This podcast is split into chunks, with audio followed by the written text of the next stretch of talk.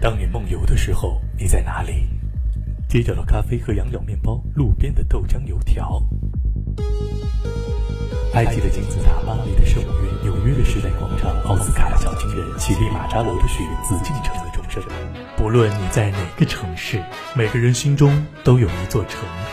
大城小事，城市里记忆中的那些故事，相忘于江湖，还是思想大碰撞？大城小事，聆听每一个城市的心事。欧洲华语广播电台带你梦游一场。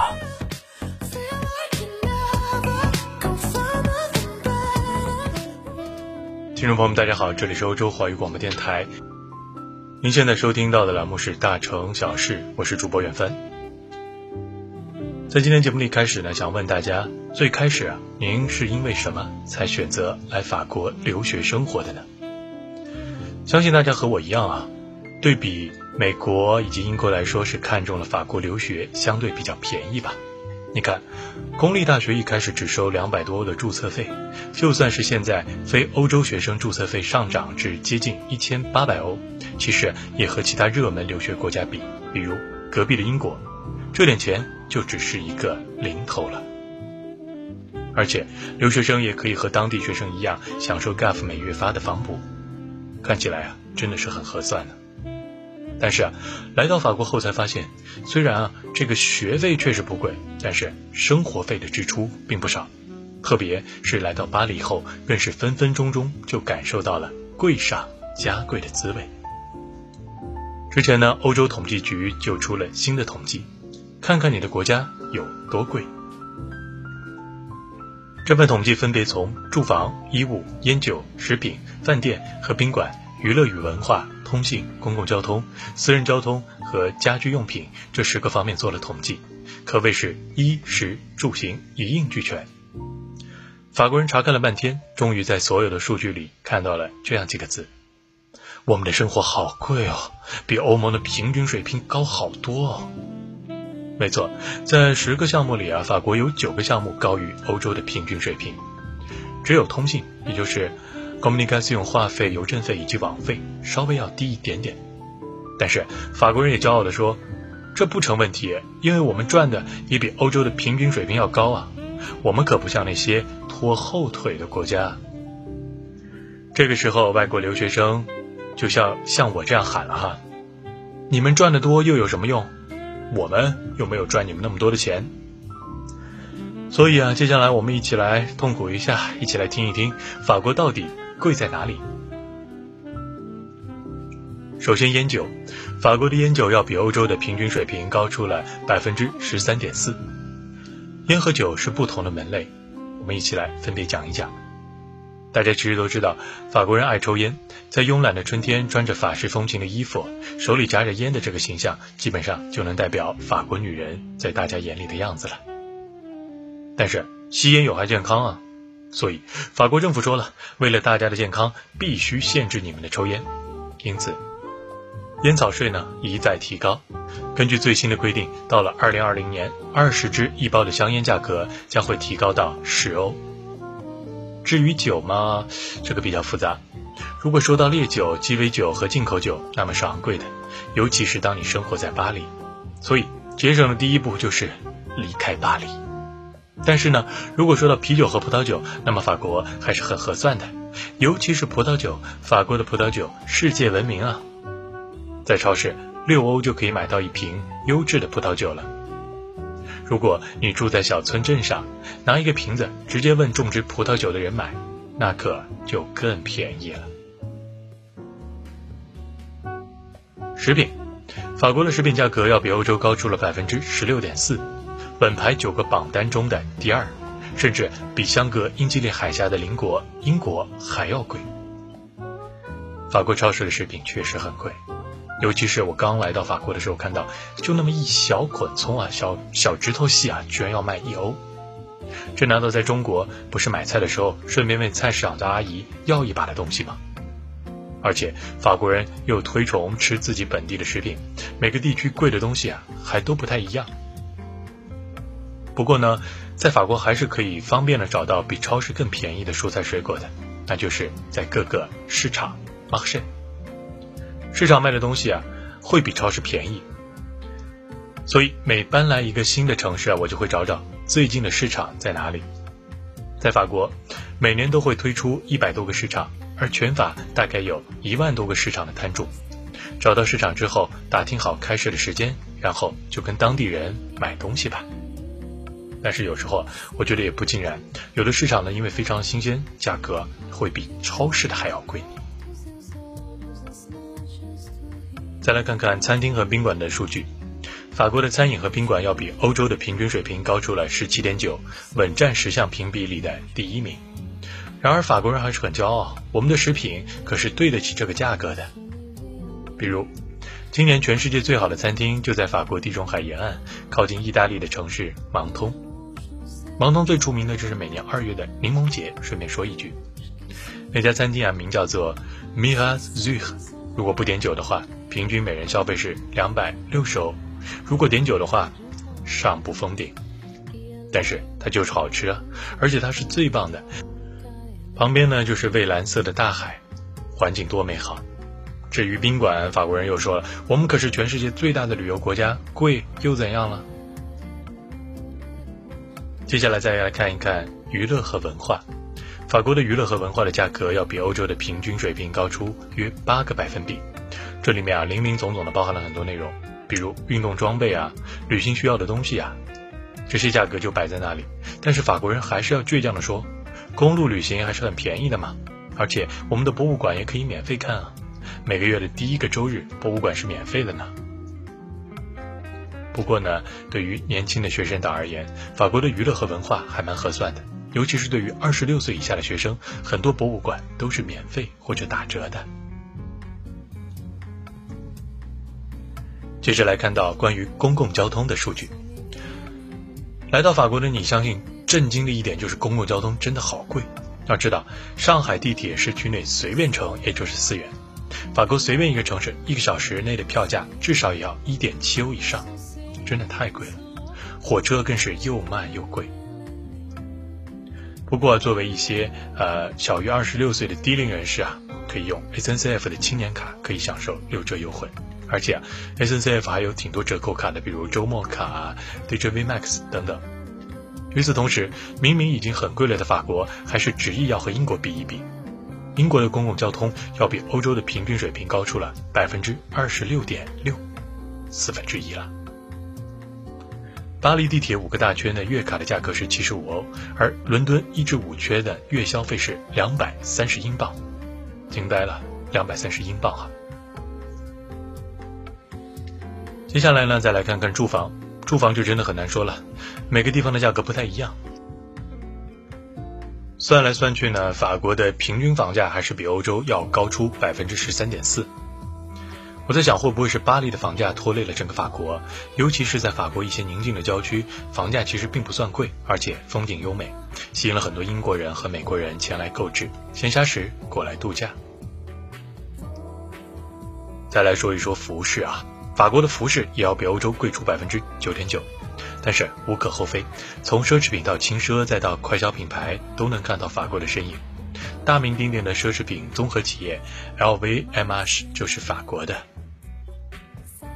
而且法国每年都有两次折扣季，这个时候就是出手的时候了。总而言之，法国虽然要比欧洲贵一些，但是他们第一赚的多一些，第二永远都可以拿英国邻居作为垫背，因为英国真的还要贵上很多。说到这里呢，相信大家也会觉得稍有安慰。好了，接下来呢，让我们来喘一口气，听一小段音乐。音乐过后，我们再来聊。You a lot. Putting on music while I'm watching the boys. So I do what you want.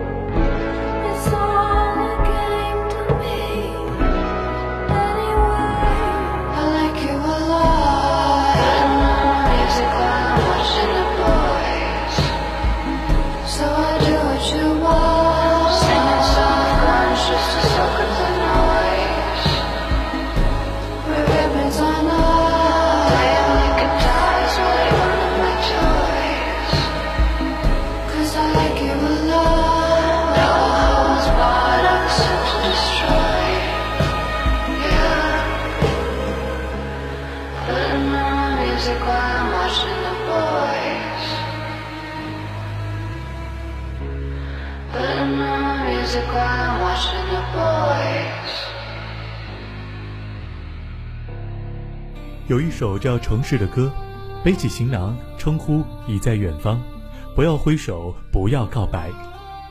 有人在城市里唱道：“就算大雨让这座城市倾倒，我会给你怀抱。”也有人唱道：“这城市拥挤的交通，让你我还能多相处几分钟。”年轻或古老，每一座城市都有自己的故事。欧洲华语广播电台，大城小事，我们一起聆听城市的每一个故事。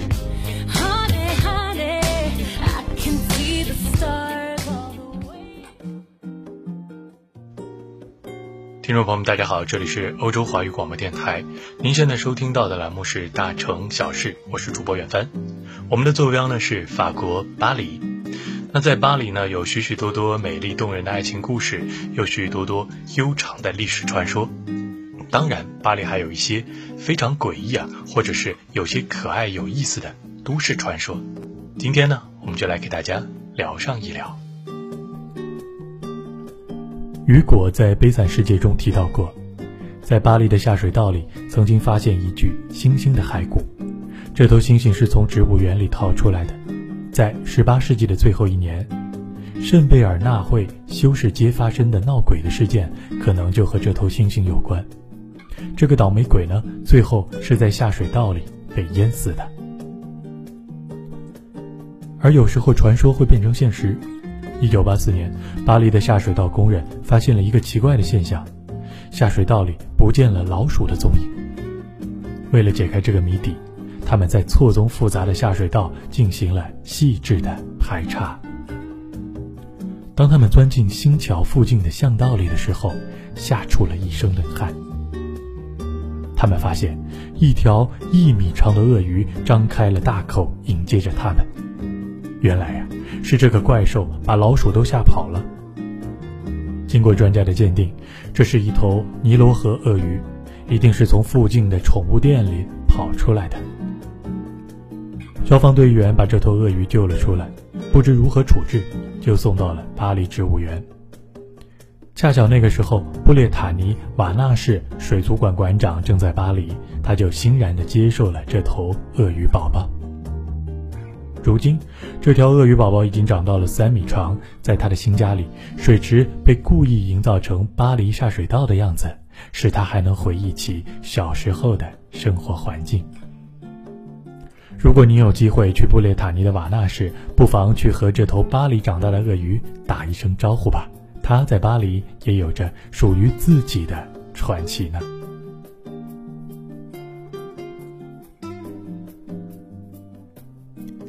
接下来我们来说巴黎传说的第二个故事：巴黎圣母院大门上的恶魔契约。十三世纪。巴黎圣母院的工程正在缓慢的进行之中。巴黎圣母院的三个大门由三个门洞组成，当中一个最高耸的门洞叫做“最后的审判”，旁边还有两个尖拱形的门洞。三个门洞象征着圣父、圣子、圣灵三位一体的教理。基督的大门永远向信众开启，向魔鬼关闭，庇护神殿中的所有灵魂。去过巴黎圣母院的，一定会被大门上的雕塑所震撼。如果你想要看清这些雕刻细密的圣像，就必须走到大门下。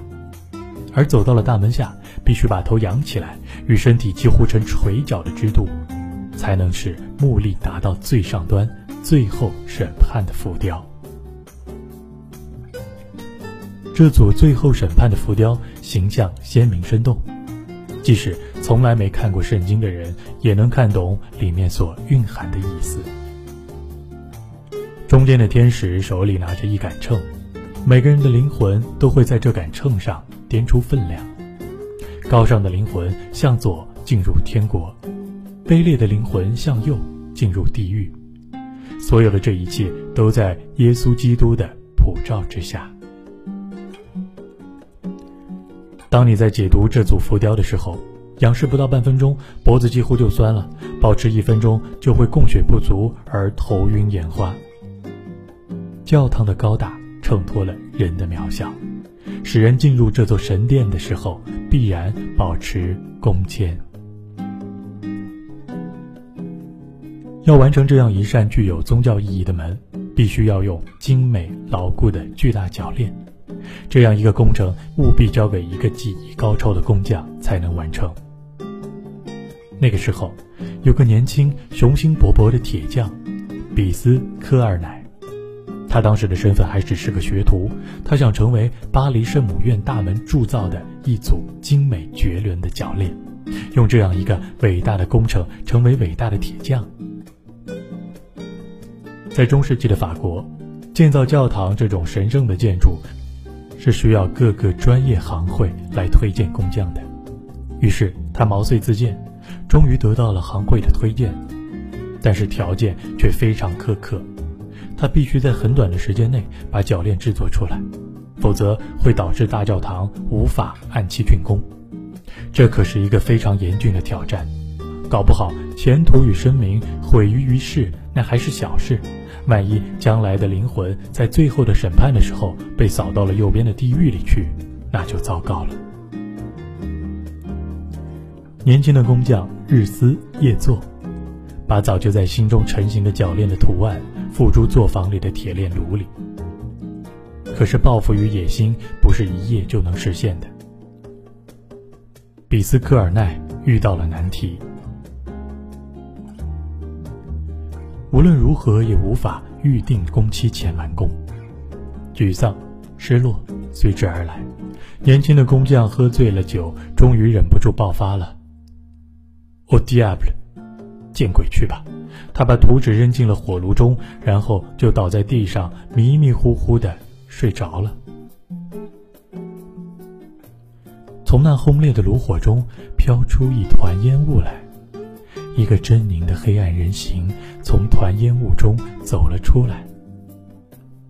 他凝视着年轻工匠说：“我们做个交易吧，你把灵魂卖给我，我帮你完成这项工程。”“不，你是魔鬼。”“是的，我是魔鬼，但你刚才召唤了我。”“我不，我不！”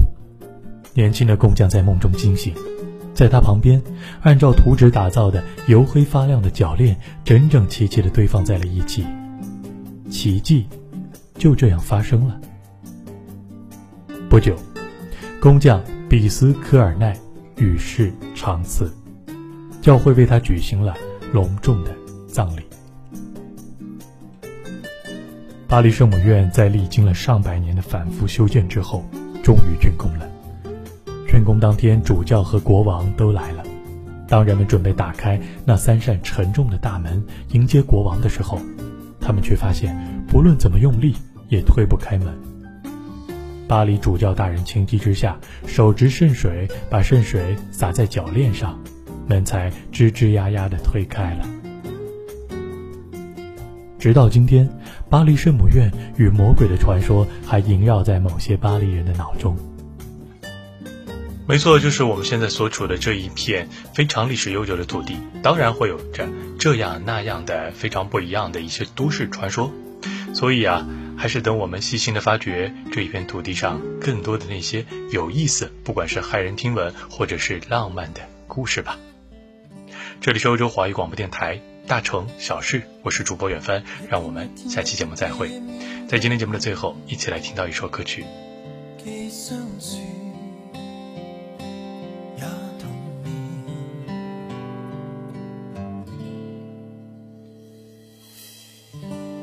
一天一天，逐渐逐渐变发现，纵相对给言。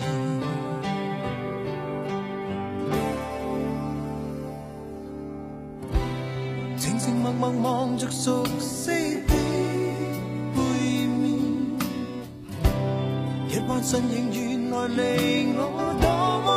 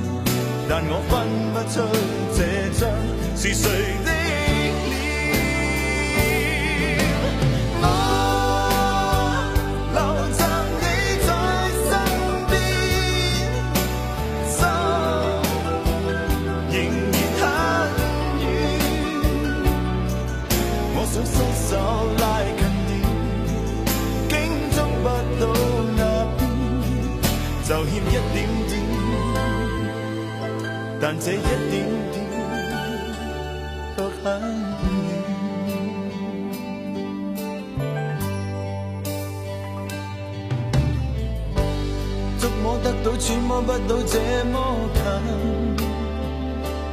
那么远却仍然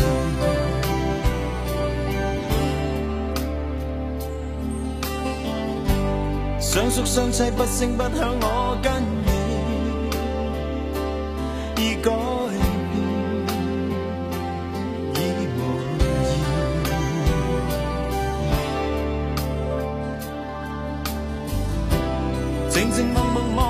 陌生的背面心中所想原来你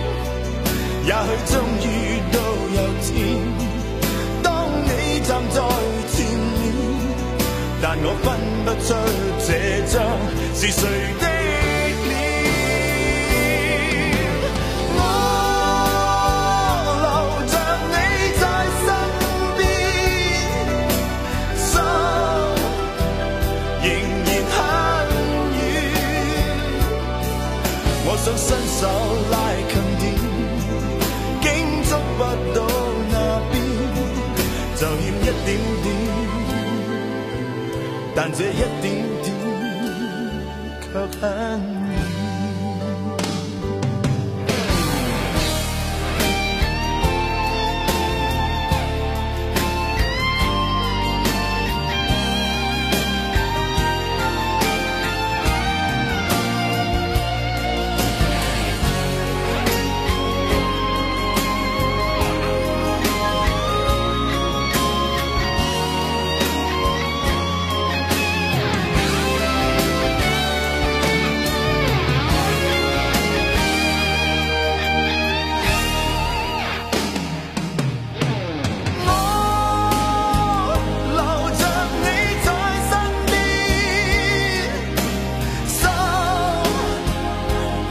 然很远，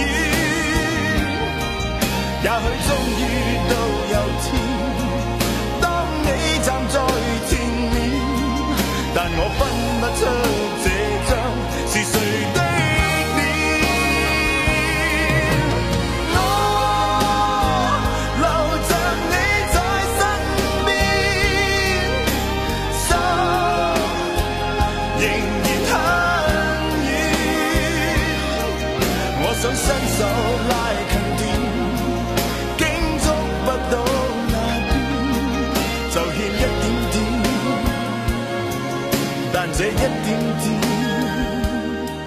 却很远。我想伸手拉近点竟触不到那边就欠一点点但这一点点很远。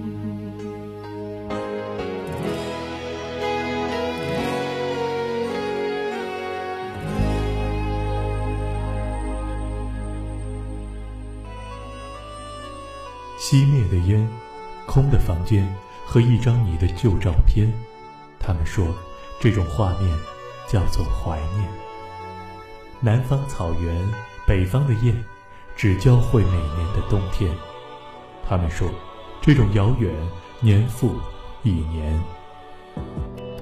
欧洲华语广播电台大城小事让我们一起聆听城市里的每一个心事。